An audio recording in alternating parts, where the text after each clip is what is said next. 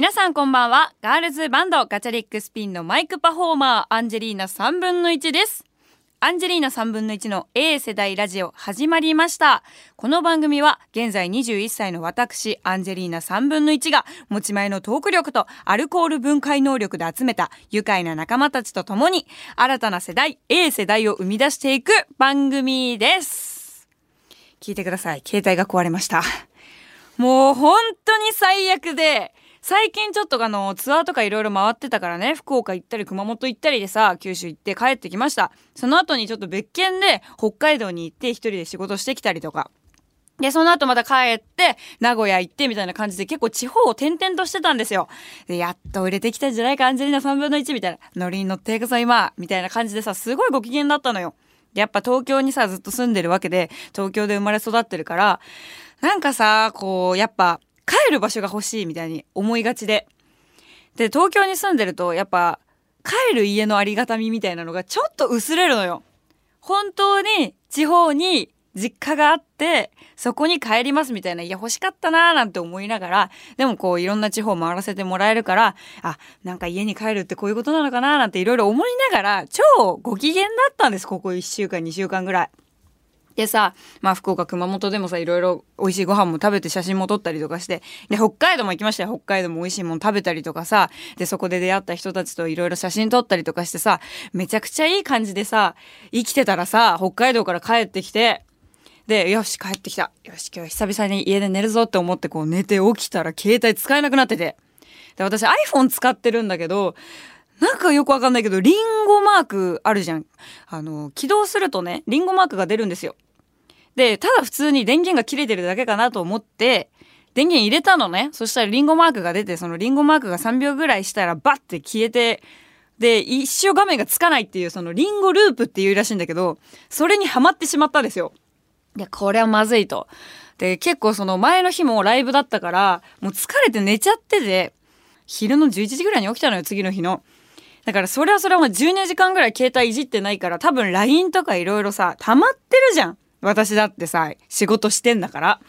で、これはまずいと。もう連絡も取れないし、で、その連絡が取れないっていう手段もない。どうしようみたいな感じで。で、かろうじて、その、パソコンの方に、ちょっとデータとかを移行させてて、で、全部じゃなかったんだけど、バックアップ取ってたから、そこでもうあの、LINE とか開いて、で、すいませんと今 LINE が使えない状況ですっていうのを、もう Gmail でメンバーとか、あの、会社のスタッフとか、いろんな人に送ってごめんなさいみたいな。で、お世話になってる人たちみんな連絡取れないと、やっぱ心配しちゃうから、そういうので全部、一応 Gmail 使って送ったわけよ。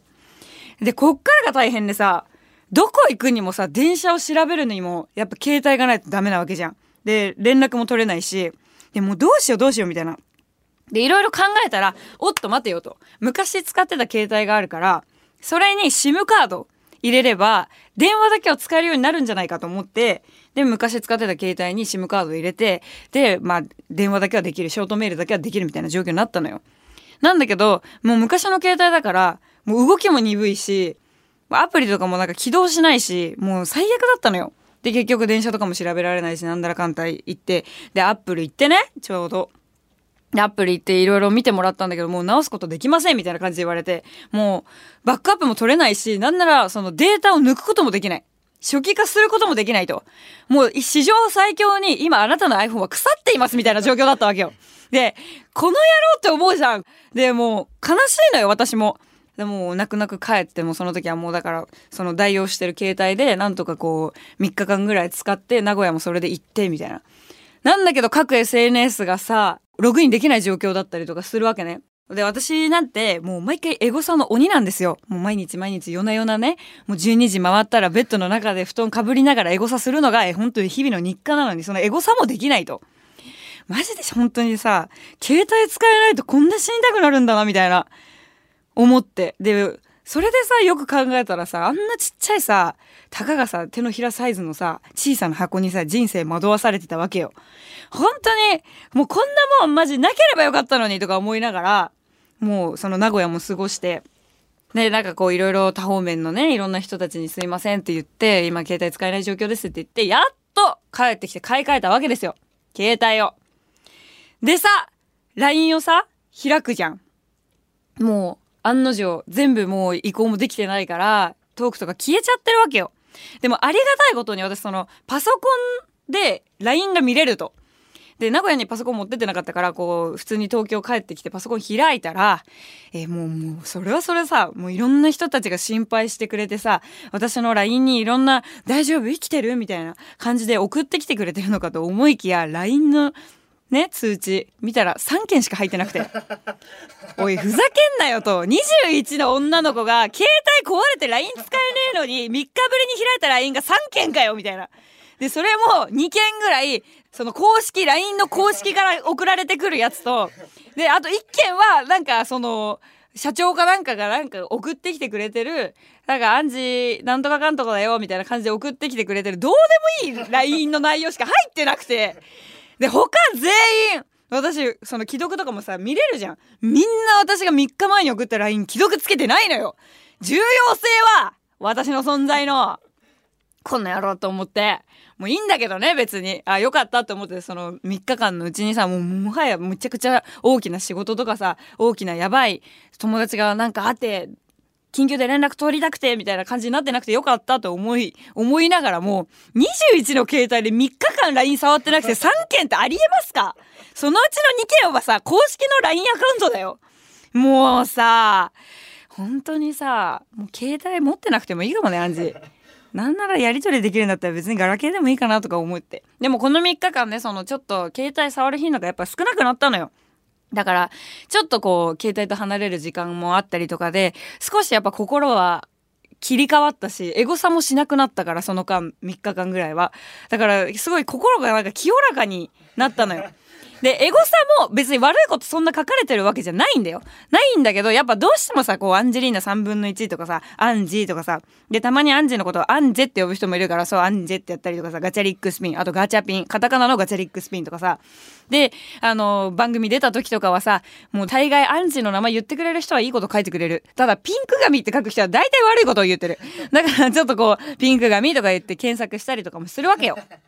まあでもありがたいことにね、その3日間のうち、1日ちょっとテレビ出させてもらってて、TBS のテレビの、なんかスター性格診断賞っていうのに出させてもらってて、それのエゴさもしたいわけよ、私は。で、ちょっとそのスター性格診断賞、ピンク髪とかやったら、ありがたいことに悪い意見一個もなくて、あ、なんかあのピンク髪の子華やかですごい素敵みたいな感じのことが書いてあったから、ありがたいななんて思いながら、これでもし悪口書かれてたらマジ食らってたなとか思って、エゴさんもやめた方がいいね。もうそろそろ本当に卒業しようかななんて思ってるんですけど、この3日間ぐらいはしっかりちょっとエゴサからも距離置いてたんだけど、新しく携帯買い替えたらまたエゴサが止まらない。もう5分に1回してる。もう最悪よ、本当に。そんなのに時間をさ、奪われてさ、こんな小さな箱にさ、人生惑わされて、LINE も3件しか来ないし。まあでもいいんです。アンジェリーナ3分の1はそういう人間だから。もうね、携帯なんかに支配される人生はやめましょう。みんなちゃんとデジタルデトックスしっかりしてください。え、それでは行きましょう。アンジェリーナ3分の1の A 世代ラジオ。改めまして、アンジェリーナ3分の1です。え、なんかね、今日はね、メールが届いているので読んでいきたいと思います。ラジオネーム、新米お兄さんからです。かれこれ、アニラジリスナー仲間として5年以上の付き合いになる、エレガントナノマシンさんのお声掛けにより、初メールを書かせていただきます。前回の放送を聞かせていただいたのですが、アンジェリーナさんはとてもトークがうまく、ベテランの風格を感じました。そこでプロフィールを覗かせていただいたところ、ど、どひゃー同学年こうもラジオのトーク力が高い人が同学年にいるとは衝撃でした。私が尊敬している同学年に小学校、高校が一緒で、常に学力と努力において僕の上を生き続け、医者の道を今も歩んでいる優吾くんがいるのですが、そこに新たにアンジェリーナ3分の1さんが並びました。同学年としてこれからは、確固たるトーク力学ばせていただきたいと思います。21歳。ありがとうございます。ゆうごくんすげえないるよね学校でさ一人。めちゃくちゃさ同じ学歴を共に歩んでるのに天と地の差になるやつ。私もさあの小学校中学校って一緒になった女の子がいてね。その子すごいんだよ。小学校の2年生ぐらいの時将来の夢みたいなみんなで発表するじゃん。そしたらそこでねなんて言ったと思う？ユニセフで働くことですって言ったんですよ。小2で。小2だよ！私10円とかしか自分の小遣いの中でさユニセフにこう募金とかするから10円ぐらいしか本当に負の中に入れられなくて申し訳ないとか感じてる中その子はユニセフで働きたいって言ったんだよ。いやすごいなと思って。でもその子も小中全く同じクラスで育ってきて。で中学の時からあれってさ、ちょっと過酷じゃん。中学のクラス分けって。1, 年の時は一緒だったの。1年 C 組で一緒だったんだけど、あの、2年のその多分学力とかで、ちょっとクラスの割り振りが変わってくるんですよ。で、もうまんまと1年 C 組の時は、もう全く同じように歩んできて同じ勉強をしていたのに、1年 C 組のもう後半になると、その子が頭良すぎて、2年の時から全く違うクラスにされちゃってて、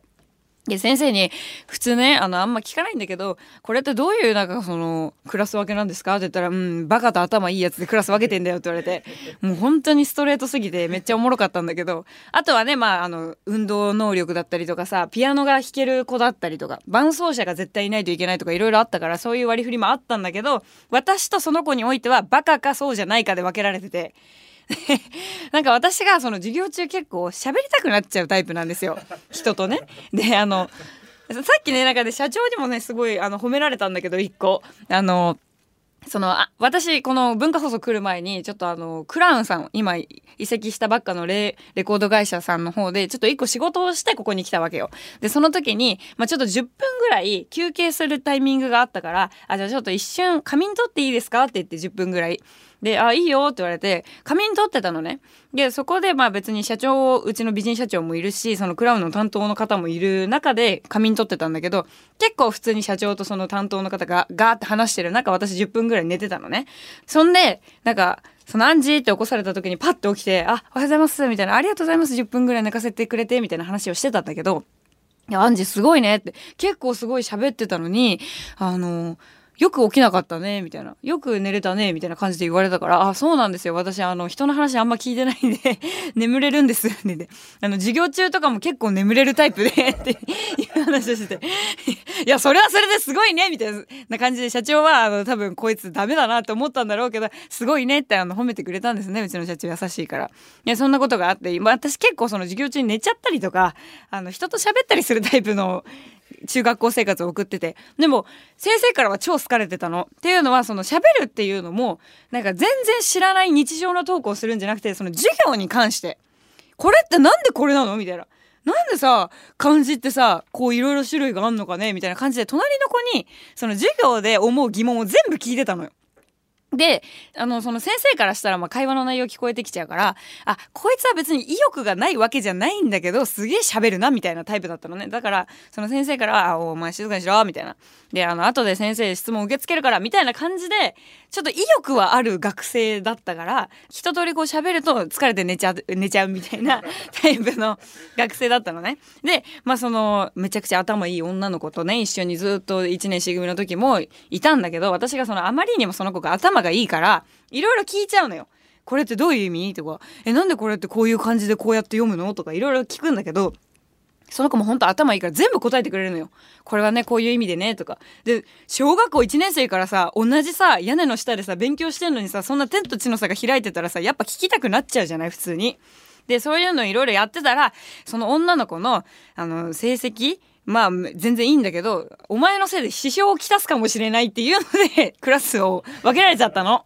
でも結局、私がどんだけ喋ろうとその子はもうずっと学年で1位だったの、成績が。いや、そんなこんなでね、すごい仲いい女の子がいたわけなんですよ。で、その子がすごいのが、もう今でも海外に留学して、海外のめちゃくちゃ頭いい大学通ってるんですよ。で、もうほんとすごくてね。で、私がたまたまその成人式かなんかのタイミングの時に、その子海外でもう勉強してるから成人式も参加しなかったのよ。でも私が本当に小学校からすごい仲いい子だったから、連絡をしたのよ、普通に。で、元気？みたいな感じで連絡をしたら、なんか、あ、元気だよみたいな、すごい日本で頑張ってるみたいだねみたいな感じで言ってくれたのね。で、私の活動はさ、まあテレビとか、いろいろ見れなくても、YouTube とかやっぱインターネットとかで見られるような世の中になってきてるから、見てるよって言ってくれて、で、めっちゃそれが嬉しくて、あ、ありがとうねみたいな。で、勉強頑張ってるみたいな感じで私も聞いたりとかして話してたんだけど、いや、本当に、なんか海外来て、あの、それこそみんな学力とか学歴がすごい子たちばっかりだから、あの、大変なこともいっぱいあると。で、そういうふうにちょっとね、マイナスなことを私に言ってきたのよ。だから私的にはさ、もうその子超頭いいからさ、全然大丈夫だよ、みたいな。もうそのままで頑張ればいいんだよ、みたいな感じで、もうバカなりのことを言うわけね、その頭いい人に向かって、そのままでいいんだよとか。でもさ、頭いい人は向上心があるから、このままでいいわけがないのよ。だから、なんか何言ってんだろう、みたいな感じで私の話は聞いてくれてたんだけど、なんか最後にね、そのいろいろやっぱ活躍見てるよと。あの、あんたは本当一番学校でも勉強できなかったし、すぐ寝ちゃうし、もうただ明るいだけで乗り切ってた3年間だと思うけど、一番初めに夢叶えたねって言われたわけよ。で、なんかその、前置きは本当に必要ないなと思ったの。そのバカだとかなんだらかんだはいらないんだけど、なんか、そのめっちゃ頭良くて私の憧れだった子が、なんかちゃんと夢叶えてすごいねって言ってくれたことが嬉しくて、もうバカだからそこしか聞き取れてないし、その前にあのディスられてるとか気にしないタイプだから、いいんだけど、そう一番初めに夢叶えたよ、みたいな。だから頑張ってねって。夢を叶えたという意味ではこっちの方が先輩だからマウント取れるじゃん。だから、頑張って夢叶えてねとか言って電話切ったんだけど、そんなことがあって、私もね、その子のことはすごく本当リスペクトしてて、私も、もう石田さんって言うんだけどね、その子ね。石田さんのことは本当にね、一番リスペクトしてて、いやー、すごい、本当にすごい子いたななんて思う時にいつも一番に思い浮かぶのは石田ちゃんなんだけど、そんな気持ちに近いのかな、ゆうごくんは。すげえ前置き長かったけどさ。いや、だから私的にはその、ね、石田ちゃんみたいなポジにいるゆうごくんの横に私の名前があるわけでしょいや、超光栄です。ありがとうございます。いや、21、トーク力。ガンガン、えー、私も頑張っていきたいと思います。急に語彙力なくなったけど。ありがとうございます。どんどんあの、いっぱいメール送ってもらえたら嬉しいし、なんかエレガントナノマシンさんからのノリってことはいろいろ大喜利とかもやってくれるのかな えー、これから先も、えー、メール期待しております。そしてですね、えー、もう一通ですね、ちょっと社交辞令についてメールが来てたんです。あの、前々回かな？前々回の放送回の時に私がもう社交辞令が嫌すぎるっていう話をして、で、もうその社交辞令が怖すぎるがあまり好きな先輩を誘えないみたいなお話をしたんですけど、それについて、いろんなね、あの、人生の先輩たちが、社交辞令とは何ぞや、社交辞令をどう乗り越えるかみたいなメールを送ってきてくれたので、それを紹介したいと思います。ラジオネーム、ない方ですね。こちら。48歳のおばさんって書いてありますね。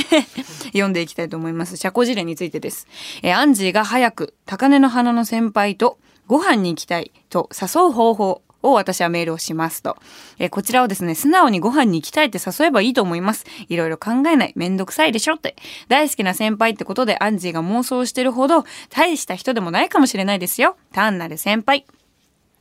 えー、ラジオで話していたトラウマになったその人は、初めから行くつもりがなかったみたいですね。アンジーが5日も候補を挙げたのに、全部ダメなんて完全に馬鹿にしてるなって私は思いますよ。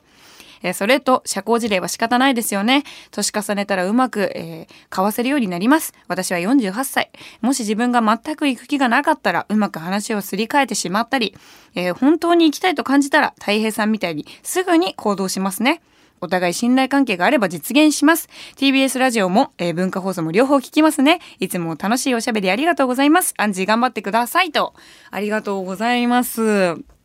いや、ほんとそうだよね。バカにされてるよ。きっとあれはさ、もう。でも、本当に思った。いろいろあのオンエアを聞いて、自分のね、喋りをね、私、あの、自分の喋りすごい好きだから、オンエアもポッドキャストも聞くタイプなんですけど、あの、ちゃんと聞いた後に思った。めんどくせえな、私って別に好きなら誘えばいいじゃんって思ったリスナーとして聞いている自分の番組に対して。だから自分も自分の番組にメールしようと思ったわ。誘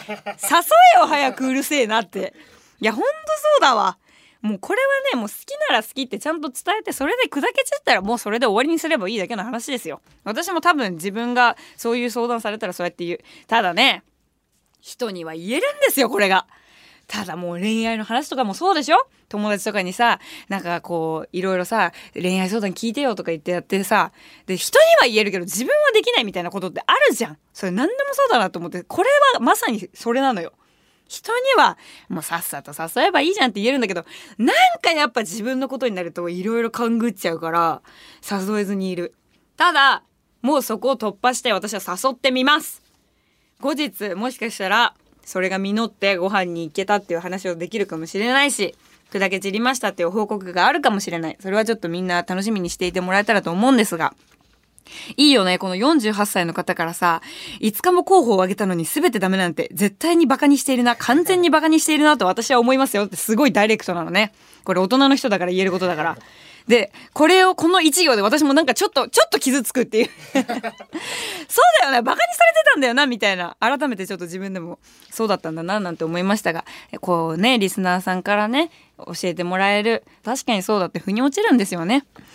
誘ってみますわ。頑張ってみます。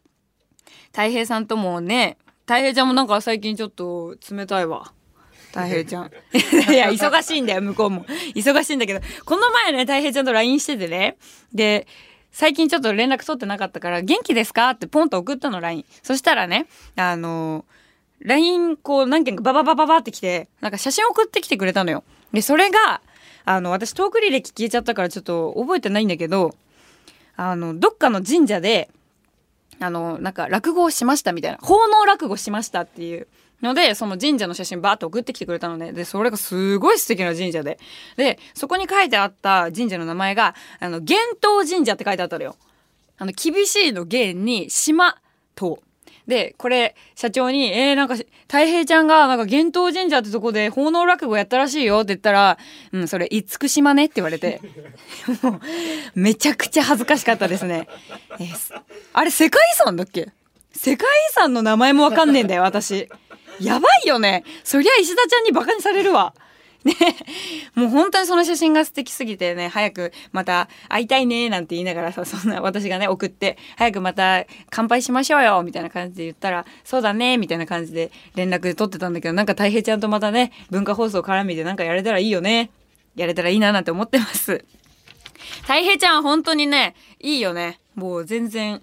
この社交辞令がない人だし、でも、このね、社交辞令の回で話してる時に、国丸さんいたやんみたいな話になったの。国丸さんってめっちゃ社交辞令の人なんだね。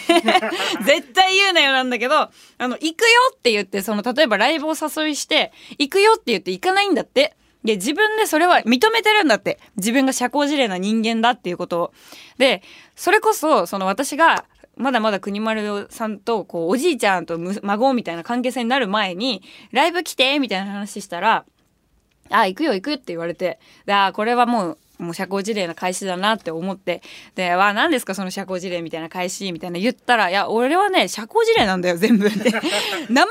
中にだよ。国丸食堂で言ってて、それを。俺はね、本当にね、社交辞令でね、あの、行かなくてもね、あの、あ、行きます行きますって言うんだよ。それはね、もう大事なの。人間って、そういう、そういう社交辞令も大事なのって言われたことがあって。いや、まあ、国丸さん、まあ、自分でね、社交辞令ですって言ってくれるなら、こっちも安心するじゃん。あ、この人社交辞令の人だって思って。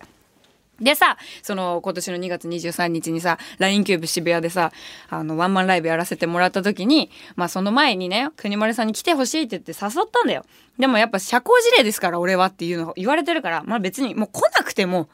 いいと、私は。どんだけあの、めっちゃ国丸さん大好きだけど、別に来なくてもいい。もう社交辞令って言われてるから、でも行くよ行くよって言ってくれたから、ああ、もうどうせ来ないんだろうなって思ってたら来てくれたのよ。本当に。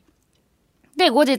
なんで国丸さん来てくれたの？って言ったら、俺は本当に行かないんだって。どんなアーティストに誘われても、俺は行かないんだよって。もう行くのがめんどくさいから行かないんだって。で、俺は、本当に遠いんだと。住んでるところが。だから行きたくないんだと。